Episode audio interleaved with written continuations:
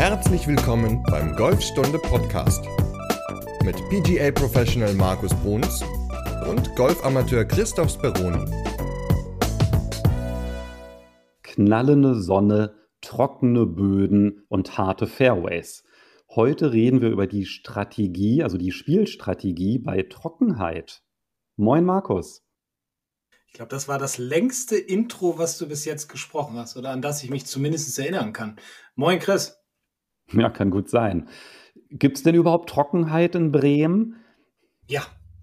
Ja, und immer mal wieder regnet es ein bisschen zwischendurch. Letzte Woche hatten wir sogar Wasser im Keller, weil es in einer Stunde irgendwie, keine Ahnung, wie viel Liter geregnet hat, aber so viel, dass der knallharte, trockene, von der Sonne ausgetrocknete Boden das Wasser nicht aufnehmen konnte und deshalb in äh, ja, unsere Keller hier in allen Häusern in der Gegend sich reingedrückt hat. Also es regnet immer mal, aber selten. Heute hat es auch mal boah, zehn Minuten mal gewittert, irgendwie am Wochenende mal, ja, aber das war es dann auch schon. Ne?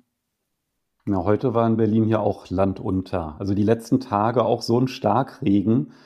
Bin heute Morgen mit dem Rad durch die Stadt hier ein bisschen gefahren und dann waren mehrere Straßen so halb unter Wasser gewesen. Also ja, ich glaube, hier wurden auch mehrere Keller geflutet.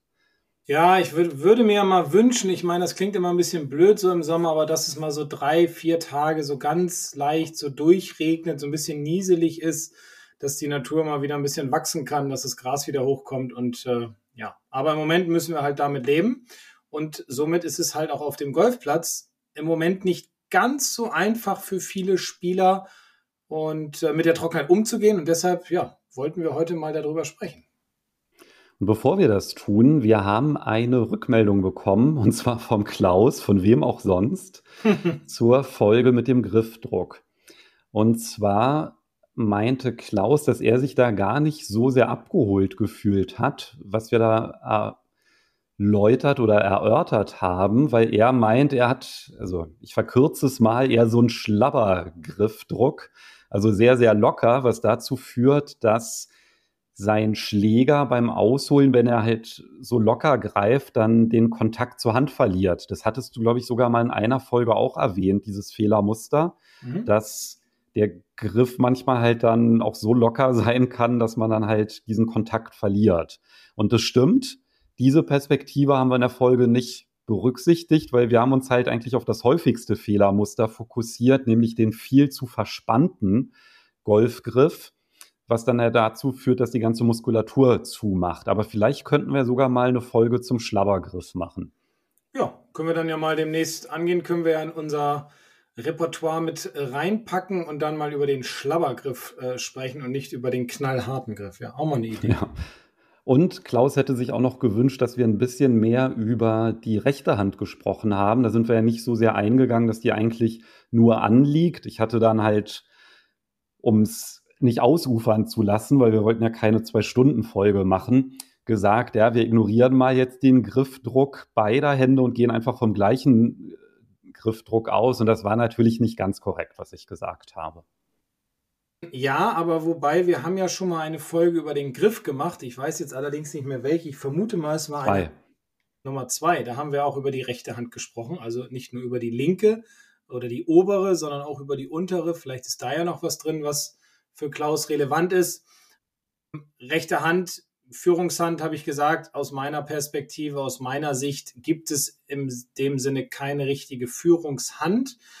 Auf den Griff hat die rechte Hand natürlich, oder auf den Beiflug hat die rechte Hand natürlich auch Einfluss. Das haben wir aber, wie gesagt, in Folge 2 Genau, Folge 67, lieber Klaus. Hör dir die nochmal an, die Rolle der Hände im Golfschwung. Ah, da perfekt. haben wir nämlich über die beiden Hände gesprochen. Genau, die hatten wir auch mal, stimmt. Folge 67. Wir sind schon bei 183. Bald kommt die zweite Doppel-Null. Ja. Wo wir bei den ersten hatten wir auch 001, 002, aber ja. na, ich weiß, was du meinst. Genau. Ja, dann lass uns doch zur Trockenheit mal kommen. Gerne. Wie ist es bei euch so auf den Plätzen? Oder auf den Plätzen, wo du bis jetzt so dieses Jahr gespielt hast? Wie war das da in den letzten Wochen? Also ich war am Sonntag spielen und das war halt auch kurz nach dem Starkregen. Also es hatte am Samstag ganz stark geregnet. Ich war am Sonntag spielen. Da waren die Fairways eher weich.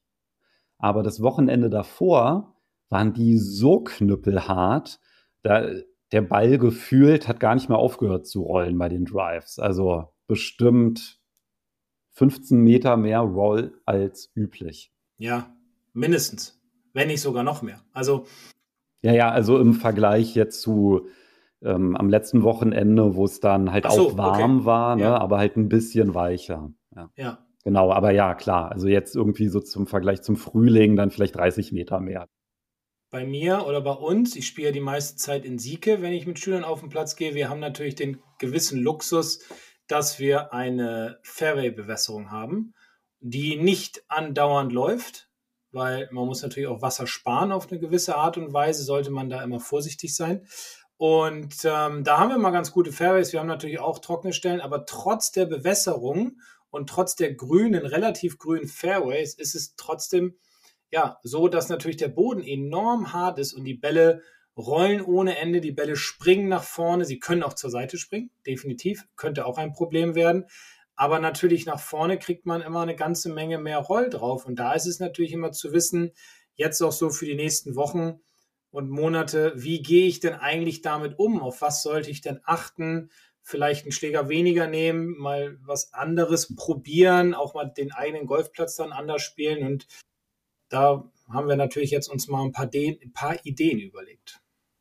Ich glaube, den allerwichtigsten Aspekt haben wir schon angesprochen, dass der Ball einfach viel weiter rollt. Und das muss man einfach bei der Landezone ein Stück weit berücksichtigen. Also mir ist es dann auch passiert, dass ich bei dem einen Drive auf der Bahn, da hatte ich dann ein bisschen Angst gehabt, dass der dann sogar so weit war, dass der dann äh, noch ins Wasser rollt, was eigentlich immer total außerhalb der Schlagweite sonst ist, von der Reichweite. Aber wenn die natürlich dann gar nicht mehr aufhören, dann muss man da so bei Bunkern, Wasser ein bisschen mehr aufpassen. Ne?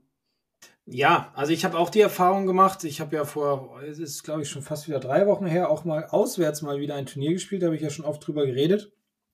Und da war es auch so, dass der Platz, ich habe zumindest es nicht gesehen, keine Fairway-Bewässerung hatte und auch sehr, sehr trocken war. Und ich erinnere mich da an Loch 2, das ist nicht lang gewesen, irgendwie so 320, 330 Meter paar 4, aber bei circa 250, 255 Metern lief ein Graben quer übers Fairway. Und mit dem einen, mit dem ich gespielt habe, der sagte, ja, da komme ich mit dem Driver nie hin. Meine Drives sind immer nur so um die 200, 210 äh, Meter lang. So habe ich gesagt, gut, dann hau du mal deinen Drive. Darfst im Turnier ja auch nichts sagen. Der verschwand dann in den Büschen. Diese Büsche waren aber die Uferbegrenzung von dem Bach. Und ich habe mich dann für ein Eisen 5 entschieden. Und das Eisen 5 ist bei mir immer so, ja, um die, knapp um die 190 im Normalfall. Und diesmal lag ich irgendwie so knapp 10 Meter vor dem Graben. Also ich hatte so, ja, gute 50 Meter Rollen nach vorne, weil es sehr, sehr trocken war, weil der Ball sehr weit gesprungen ist.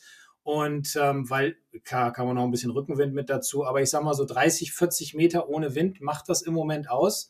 Und da muss man echt überlegen, ob man immer den Schläger nimmt, den man an dem Loch immer nimmt oder ob man sagt, ich nehme jetzt mal keinen Driver, ich nehme jetzt mal nur einen Hybrid oder so. Und da muss man natürlich auch immer darauf achten, ja, was liegt halt so im Weg, ne? Wasser, Bunker, wie auch immer. Und danach muss man dann seine Strategie auch ein bisschen ausrichten. Wenn es aber so warm ist, dann ist es ja nicht nur der harte Boden, sondern die Lufttemperatur, die macht ja auch ein bisschen was mit dem Ballflug, ne? Ja, ist ja wärmer geworden. Ich weiß nicht, was habt ihr im Moment? Also wir hatten heute auch wieder locker über 20 Grad, das schon seit Wochen hier. Und das bringt natürlich. Über 20, sagst du gerade? Es war heute knapp über 20. Die letzten Tage ging es an die 30, sogar über ja, 30. Ja, genau, wollte ich doch gerade sagen. Ja. ja, Entschuldigung, ich war erstmal von heute ausgegangen.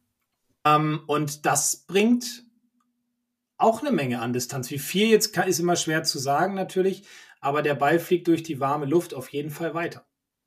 Na, wir hatten ja, glaube ich, mal gesagt, im Vergleich zum Winter bestimmt so 20 Meter. Bestimmt. Also kann ich mich daran erinnern, dass wir das mal ungefähr so beziffert haben. Ist natürlich relativ, ja, weil jemand, also beim Robin, da ist das dann vielleicht noch mal ein bisschen anders. Aber so für einen Durchschnittsgolfer, da können das ruhig mal, da hat man gesagt, ein bis zwei Schlägerlängen können das sein. Also ein bis zwei Schläger. Hm, ja, sorry, ja. nicht Schlägerlängen. Ja, ja, ja, ja, ja, ja, genau. Also nochmal übersetzt für alle, die jetzt durch meinen Versprecher irritiert waren dass man dann halt mit einem Eisen 7 so weit schlägt wie ähm, normalerweise oder im Winter mit einem Eisen 6. Ne? Ja, also das genau. wäre jetzt also so eine, eine, ein Schlägerunterschied. Eine Schläge, ein Schlägerunterschied ist es auf jeden Fall, würde ich sagen, ja.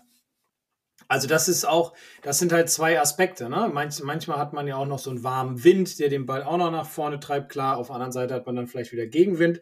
Da muss man eventuell wieder ein bisschen drauf reagieren. Aber diese äußeren Einflüsse, die sind halt extrem und vor allem auch, wie gesagt, diese Trockenheit. Und ich sehe es auch jetzt bei uns immer wieder.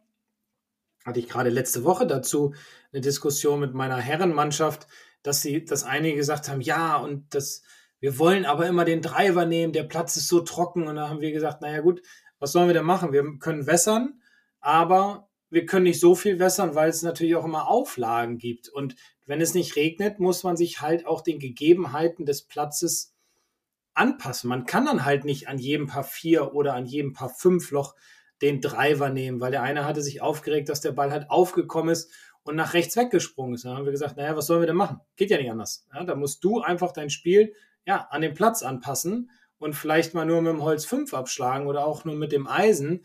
Und da hatte er sich ziemlich drüber aufgeregt, dass der Platz so trocken ist. Und dann denke ich mal, naja gut, also gegen die Natur können wir wenig machen.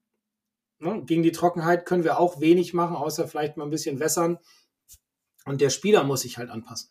Das, darum geht es. Aber ich verstehe jetzt nicht so ganz den Punkt, weil warum springt der Ball mit dem Driver nach rechts oder links weg, aber nicht mit einem Holz 5? Also. Naja, weil, der, weil er sich, er hat sich einfach nur darüber aufgeregt, dass der Ball weggesprungen ist. Es hätte auch wahrscheinlich mit dem Holz 5 passieren können. Am Ende ist es wahrscheinlich egal, welchen Schläger man nimmt, aber das Risiko ist halt natürlich mit dem Driver wesentlich größer, weil der meistens eine größere Kurve einnimmt nach rechts als mit einem Holz 5 und de dementsprechend kickt er natürlich auch schneller mit höherer Geschwindigkeit weg. Das heißt, wenn ich einen kürzeren so meinst Schläger du das? nehme, also einfach genau. weil der Spin beim Driver, wenn man den Ball ordentlich trifft, ist der Spin am geringsten beim ja, Driver. Ja, genau. Und deswegen ist halt auch die Gefahr des Wegsprings entsprechend hoch, weil ja wenn ein Ball Backspin hat, stabilisiert den das ja auch ein Stück weit, ja. sodass, wenn der aufkommt, dass der da halt nicht irgendwie Flipper spielt. Genau, genau. Okay. Das habe ich verstanden. Aber du hast jetzt gesagt, Schlägerwahl ist ein Punkt. Mhm. Und in dem Zusammenhang ja sicherlich halt auch in Abhängigkeit der Landezone. Das heißt, wenn ich mir eine Landezone gesucht habe, dann muss ich halt idealerweise eine finden, bei der der Ball halt auch ein ordentliches Stück weiter ausrollen kann. Und wenn ich halt merke, naja, wenn der da jetzt ausrollen würde, dann kommt halt vielleicht ein Bunker oder Wasser oder Aus gar ins Spiel. Und ich jetzt eigentlich keine alternative Landezone finden kann mit meiner Schlagweite, dass ich dann lieber einen Schläger weniger nehme, damit ich nicht am Ende der Landezone aufkomme, sondern eher am Anfang und ne, mit dieser, dass ich diesen Puffer habe, diese Toleranz für das Ausrollen des Balles. Ja. Plus den Effekt des Versprings. Ja, lieber ein Schläger weniger. Damit man sicher ist und dass der Ball halt nicht in den Bunker ausrollt oder ja, zu krass verspringt oder so. Also es ist ja, es ist natürlich immer schwierig, dann wirklich weniger Schläger zu nehmen. Aber ich sag mal, bei den Bedingungen, die wir im Moment haben, sollte jeder mal auf seinem Platz sich hinstellen und mal sagen, komm, ich probiere es einfach mal und nehme mal weniger Schläger und guck jetzt mal in Privatrunden, wie ist das mit den Landezonen, wie haben die sich verschoben, verlagert, wie ist das mit den Bunkern, wie ist das mit dem Wasser, wie kann ich damit umgehen. Das sind ja alles Dinge, die die ganz, ganz wichtig sind und die kann man wunderbar ausprobieren, wenn man halt in einer Privatrunde ist und nicht in Turnier, weil das wäre ja, ja ein bisschen Harakiri-Golf dann. Und man muss dann vielleicht auch mal zurückstecken und sagen, okay, jetzt nehme ich dann nochmal einen Schläger weniger, weil beim letzten Mal habe ich es vielleicht mit dem Schläger versucht, dann ist er aber trotzdem in den Bunker gelaufen. Heute haben wir ähnliche Bedingungen. Jetzt nehme ich mal einen Schläger weniger als letztes Mal. Da muss man sich natürlich auch daran erinnern, was habe ich letztes Mal für einen Schläger genommen. Und dann äh, kommt man schon einen ganzen, ganzen Schritt weiter nach vorne, weil die Trockenheit wird erstmal noch bleiben, denke ich mal, die nächsten Monate. Darf ich dir eine Frage stellen, die du nicht so gerne beantworten magst? Stellen kannst du sie ja. Sehr großzügig. Ja, ja. Machen wir es mal ganz konkret. Ja, ich bin auf einer Bahn, wo ich normalerweise mit dem Driver abschlage. Ja. Und jetzt merke ich so, dieses Beispiel, was ich jetzt auch hatte, oh, verdammt, wenn er jetzt irgendwie hier zehn Meter weiter rollt als normal, dann bin ich schon gefährlich nahe dem Wasser. Mhm. Jetzt bin ich besonnen und entscheide mich für, ja, was denn nun? Ein, ein Holz 5, ein Hybrid 5 oder ein Eisen 5? Was hatten zum Beispiel den meisten Backspin von diesen drei Schlägern? Das Eisen 5. Das Eisen 5 hat den höchsten Backspin. Ja. Wenn ich sauber treffe. Ja. Das heißt, das wäre eigentlich das Mittel der Wahl, wenn ich das Ausrollen kontrollieren will oder das Verspringen, die, die Wahrscheinlichkeit des Verspringens reduzieren möchte. Ja. Was hat den wenigsten Backspin? Das Holz. Das Holz. Das heißt, da ist die Gefahr am größten und Hybrid liegt dazwischen. Ja, na Mensch, mit so einer klaren Antwort hätte ich jetzt gar nicht gerechnet. Ich hätte jetzt gedacht, du würdest sagen, ja, kann man nicht so genau sagen, weil kommt ja drauf an, wie man schwingt und so, aber na, da freue ich mich doch über die Ja, aber wenn wir, die, wenn wir die normalen Werte und Aspekte jetzt betrachten, dann komme ich ja mit dem Eisen 5 steiler an den Ball als mit einem Holz 5. Also habe ich ja logischerweise auch durch den steileren Eintreffwinkel mehr Backspin. Könnte man sagen, auf einem extrem trockenen Platz sollte man eher zu den Eisen tendieren? Ja, kommt jetzt darauf an, wie der Bahnverlauf ist. Ne? Also wahrscheinlich kann man es auch nicht so pauschal sagen, aber tendenziell hat man mehr Kontrolle mit den Eisen. Ja, aber ob man da jetzt hin tendieren sollte, ist natürlich jetzt, muss ich es wieder einschränken. Also, was heißt einschränken? Aber jetzt muss ich es natürlich wieder ein bisschen größer sehen. Lass es uns mal versuchen zu präzisieren. Okay. Also, ich sag mal, der Anfänger oder Platzerlaubnis oder Handicap 54 bis 36, der den Ball noch nicht so weit haut, der kann auch gerne mit dem Holz oder mit dem Treiber schlagen. Aber auch da natürlich aufpassen, was ist mit den Hindernissen. So. Alles, was dann besser wird vom Handicap her, beziehungsweise von der Spielstärke und dementsprechend ja auch von dem Treffmoment des Balles und dementsprechend auch von der Länge des Schlags, die müssen natürlich immer noch ein bisschen mehr aufpassen und können nicht einfach mal eben so den Driver aus der Tasche ziehen und sagen, ja, das mache ich hier immer. Also, ne, das, das funktioniert dann irgendwann nicht mehr. Okay, verstanden. Also der Anfänger, der kann dann tendenziell eher mit dem Gewohnten, weil der ja auch noch nicht diese sauberen Ballkontakte zwangsläufig hat oder einfach mehr Streuung. Und da macht es dann halt nicht so einen großen Unterschied. Aber wenn man halt tendenziell bessere Ballkontakte hat, muss man halt ein bisschen vorsichtiger sein bei der Schlägerwahl und eher zu den Eisen tendieren, wenn denn die Landezone nicht viel Spielraum erlaubt. Ja. Ja, dann haben wir es doch jetzt präzise festgehalten. Ich antworte nur noch in Einwortsätzen.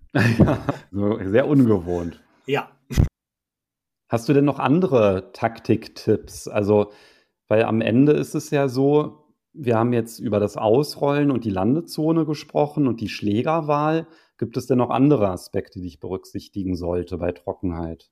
Also ich habe zum Beispiel das letzte Woche auf, wie gesagt, mit meiner AK50 auf dem Platz gehabt. Einmal das große, große Thema der Driver.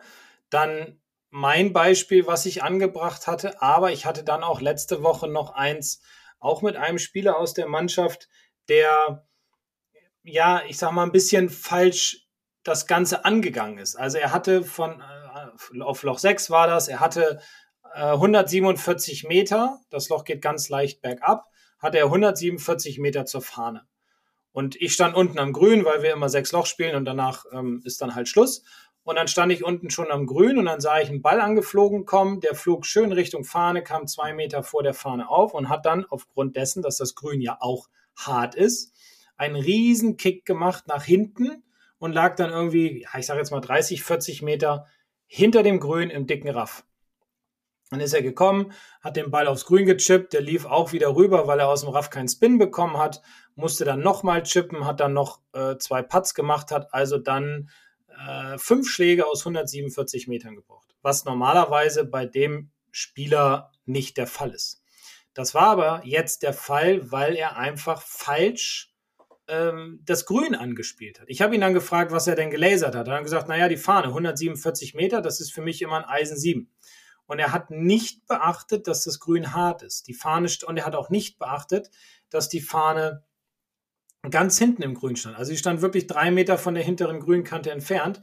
Und nach vorne zur Vor zum, ähm, zum Anfang des Grüns sind es ungefähr 25 Meter gewesen. Also ein relativ langes Grün. Das heißt also, er hätte im Grunde die vordere oder die Bunkerkante lasern müssen, die vor dem Grün ist, liegt seitlich ein bisschen davon.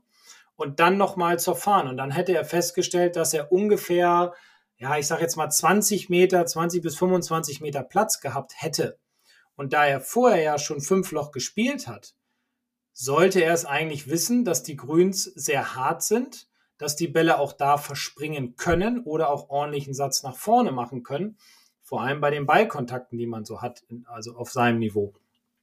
Und das hat er halt überhaupt nicht beachtet.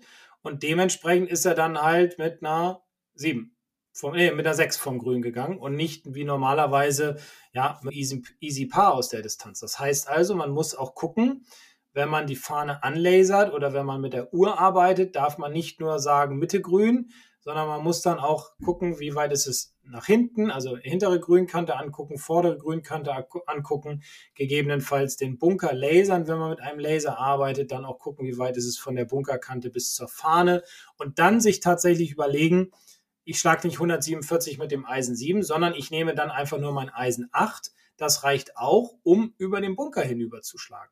Bei der Wärme, bei der Trockenheit fliegen die Bälle ja auch wesentlich weiter, wie wir vorhin schon gesagt haben. Und das hätte ihm wahrscheinlich dann geholfen, weil auch das Eisen 8 wäre ähm, aufs Grün gekommen. Er hätte zwei Putts gemacht, hätte ein sicheres Paar gespielt und alles wäre in Ordnung. Also das heißt auch, das muss man natürlich extrem beachten wie schlage ich ins Grün, welchen Schläger nehme ich und wie sind auch die Grüns aufgebaut? Also wie, wie weich oder wie hart sind die Grüns, wie werden die bearbeitet halt zurzeit? Würdest du dann auch sagen, weil üblicherweise sprichst du immer die Empfehlung aus, Mitte grün zu zielen, ne, weil ja. man da ja die größte Toleranz links und rechts hat, dass man dann bei Trockenheit eher Anfang grün wählen sollte als Ziel oder? Ja, wenn da jetzt am Anfang grün ein Bunker ist, natürlich ja, nicht. Ja, also natürlich genau. jetzt nicht ne, allgemeingültig, aber. Wenn jetzt da kein Bunker ist, kein Wasser oder sowas, dann auf jeden Fall. Dann sollte man auch überlegen, wie man den Ball reinspielt. Ne? Wenn man jetzt die Möglichkeit hat zu variieren in der Höhe, dann könnte man vielleicht auch mal sagen, okay, ich lasse ihn vielleicht mal nur reinrollen, weil die Fahne ganz hinten steht, dann liege ich aber sicher auf dem Grün. Also das ist ja immer so ein bisschen situationsabhängig. Aber Mitte grün auf jeden Fall, eventuell sogar Anfang grün, wenn halt, wie gesagt, keine Hindernisse im Weg sind. Und wenn keine Hindernisse sind, dann kann man tatsächlich ja auch mit so einem Hybrid-Chip oder einem Chip mit einem Eisen 7 beispielsweise ja, ja. ja auch durchaus sehr gute Resultate erzielen. Muss man natürlich vorher ein bisschen üben. Ne? Sollte man jetzt nicht im Turnier das erste Mal ausprobieren. Ja, ist halt so ein bisschen British Golf dann. Ne? Also die spielen ja auf diesen Linkskursen, die ja auch ähm, ausgetrocknet sind, die ja auch hart sind jetzt im Sommer. Ich habe jetzt gerade Bilder gesehen von Royal Liverpool, wo ich glaube in einem Monat die British Open stattfinden. Der ist auch schon enorm trocken, weil da auch kein Regen fällt. Also die werden auch zu kämpfen haben, die Jungs. Die stehen vielleicht teilweise auch nur mit dem Eisen auf dem Abschlag und hauen die Dinger dann da irgendwie 250 Meter geradeaus runter. Weil ne, ist halt trocken, Ball springt, genauso bei den Schlägen ins Grün müssen sie auch drauf achten. Also da ist immer viel Variations- Reichtum gefragt oder Fantasie gefragt, um halt einen Ball gut an die Fahne zu bringen. Ja, ich hatte jetzt einfach an so einen unspektakulären 50-Meter-Schlag mit dem Eisen 7, was dann halt vielleicht so ein kräftigerer Chip vielleicht so ist. Ja. Der erreicht ja dann auch recht locker das Grün, wenn da jetzt kein Hindernis dazwischen ist. Fairway ist hart. Ne, das ist ja dann nicht so, dass der da irgendwie ähm, im feuchten Rasen hängen bleibt, sondern der rollt dann halt auch meistens dann ziemlich locker einfach mal Richtung Fahne. Das ist auch die Variante, die die Jungs dann auch spielen werden. Ja. Vor allem, da haben wir ja noch das Problem mit dem Wind. Ne? Also ja. ist natürlich unterm Wind durch viel weniger Risiko und ist durchaus was, was man bei harten Böden gut überlegen kann. Ja, also würde ich jetzt zum Beispiel im Herbst, wenn es so ein bisschen matschiger wird, halt nicht empfehlen. Da springt der Ball dann halt nicht groß. Aber im Sommer ist das halt eine super Taktik, um im kurzen Spiel ein paar Schläge zu sparen. Ja. na, na komm, an welche Einschränkung hast du denn jetzt gedacht? Nein, nein, gar keine. An gar keine. Nee? Nein, nein, nein. Also ich, ich handle ja auch oft, auch ich selbst, nach dem Spruch, ich glaube von Hank Haney, flach spielen, hoch gewinnen. Also so diese ja, Ich mache immer, flach spielen, hoch scoren. Das ist nicht so gut, ne? Muss ja, gut, ich habe jetzt ja von mir gesprochen. Ja, ja, ich weiß, ja, aber okay. das war der Fehler, den ich gemacht ja, habe. Ja. Muss ich mir merken. Musst okay. du anders. Egal. Äh, weil das ist, bewahrheitet sich ja immer wieder. Auch, ne, das, dann hat man eine gewisse Sicherheit, weil der flache Ball ist leichter zu spielen. Man denkt nicht über Höhe nach, man kann ihn besser kontrollieren, was Richtung und Länge betrifft. Und das ist gerade auch bei diesen Temperaturen, finde ich immer ein, ein schöner Spruch, den man im Unterbewusstsein oder auch im Bewusstsein behalten sollte um einfach weniger Schläge zu haben, um auch einen besseren Kontakt herzustellen, um ja, ein besseres Ergebnis zu spielen. Na, vor allem der schlechte flache Schlag ist vom Ergebnis ja tausendmal besser als der schlechte hohe Schlag. Ja, weil der schlechte hohe Schlag ist meistens der getoppte. Ja, oder der Fette. ne? ja, und der dann ja. so fünf Meter nach vorne. Ja, oder 50 das, Meter getoppt übers Grün schießt. Super. Ja, ja, ganz genau. Das heißt, wenn ich halt so einen schlechten Chip spiele, dann und den toppe, naja, äh, das ist dann halt was anderes als ein getoppter Pitch. Ne? Und ja, da hat man dann meistens noch, dass man dann zumindest vielleicht auf dem Vorgrün liegt oder so. Das, äh, da macht man jetzt nicht so viel kaputt. Also man ist natürlich nicht stolz dann auf den Schlag. Ist mir übrigens auch bei der letzten Runde passiert. Da habe ich dann auch so flach gespielt und dachte so, um Gottes Willen, ja, der war so, also war so dünn getroffen, also dass man halt sich wirklich eher so für den Schlag geschämt hat. Und dann habe ich mir gedacht, ja, hätte ich genau diesen Ball jetzt mit einer hohen Flugkurve gespielt und der wäre da gelandet, wo er jetzt liegt, wäre ich total zufrieden. Ne? Und das relativiert es dann halt wieder. Klar. Ja, also ich, wie gesagt, der flache Schlag ist der sicherere bei diesen Temperaturen, weil man auch einfach einen besseren Ballkontakt bekommt, weil man nicht so viel über Höhe nachdenkt, weil dann ja auch nicht der Gedanke ins Spiel kommt, ja, unter dem Ball kommen zu wollen, was ja sowieso nicht geht, vor allem gerade nicht dann, wenn es knüppelhart ist, dann funktioniert das Ganze ja sowieso nicht. Es funktioniert ja nur im Bunker, ne, so ein bisschen drunter zu kommen. Also deswegen auch da immer überlegen, was ist für mich der leichte Schlag, mit welchem kann ich ein gutes Ergebnis erzielen. Und in den meisten Fällen ist es dann eher der flachere, der halt schön reinrollt.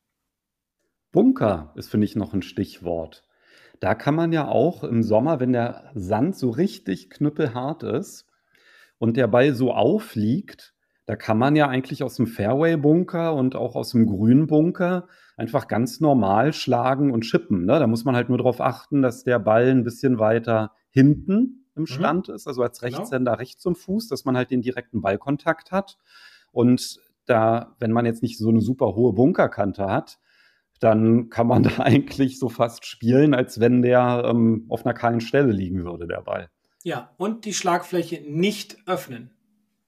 Auch noch ein ja, ganz stimmt, wichtiger ganz Punkt. Wichtiger Tipp. Ja. Nicht öffnen, weil sonst prallt die von dem harten Boden ab und dann toppt man ihn. Ist auch ein guter Tipp, ja. Darauf zu achten.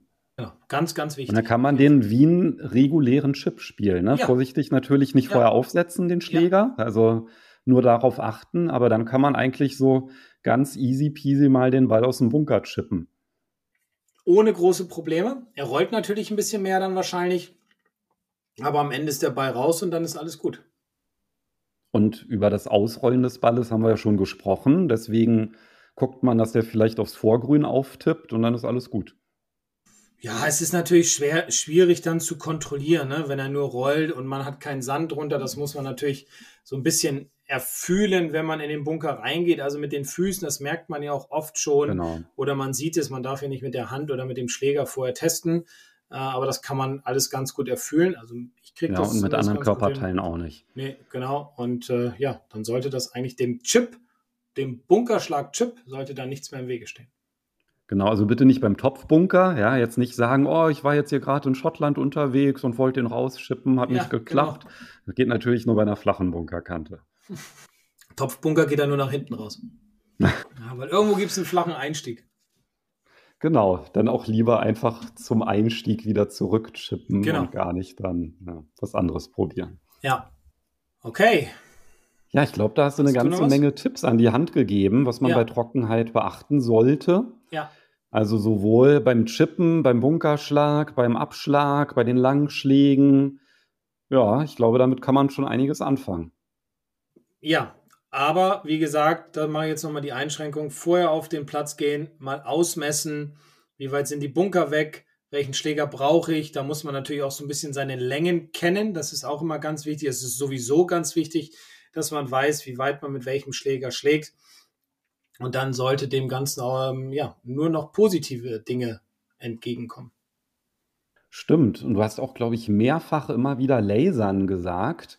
Und das natürlich auch der Vorteil zu einer Golfuhr, weil eine Golfuhr, die zeigt dir natürlich auch, also die besseren Modelle, die zeigen natürlich dann auch Entfernungen zu Hindernissen oder Dogleg und so ab. Aber gerade bei hartem Boden geht das halt natürlich mit dem Laser sehr schnell. Ne? Also wenn man dann irgendwie, wie weit ist die Bunkerkante, wann fängt das Wasser an, der links der Baum, da kann man dann halt schon so ein bisschen sich so ein bisschen mehr Orientierung verschaffen ne, von den Längen. Also das geht dann recht zügig. Ja. Und das kann dann halt mit einer Uhr dann halt auch ungenau sein, weil GPS ist ja auch nicht immer super genau, kommt ja immer so ein bisschen drauf an. Also da ist dann auf jeden Fall auch ein Laser empfehlenswert. Definitiv, ja. Deswegen, also ich bin Freund von Laser, nicht von Uhren, weil man da einfach viel mehr mitmachen kann. Ich mache beides. Ja, wunderbar. Ja. Sehr gut. Worüber reden wir denn dann in Folge 183? Wie wir beide es schaffen, da wir ja nicht so auf die Fairways treffen, aus dem Raff herauszukommen. Das klingt nach einem spannenden Thema. Ja, und auch nach einem Thema, worüber viel diskutiert wird. Na, dann werden wir das auch beide machen. Genau. Dann hören wir uns nächste Woche wieder. Genau, so machen wir das. Bis dahin, tschüss. Ciao.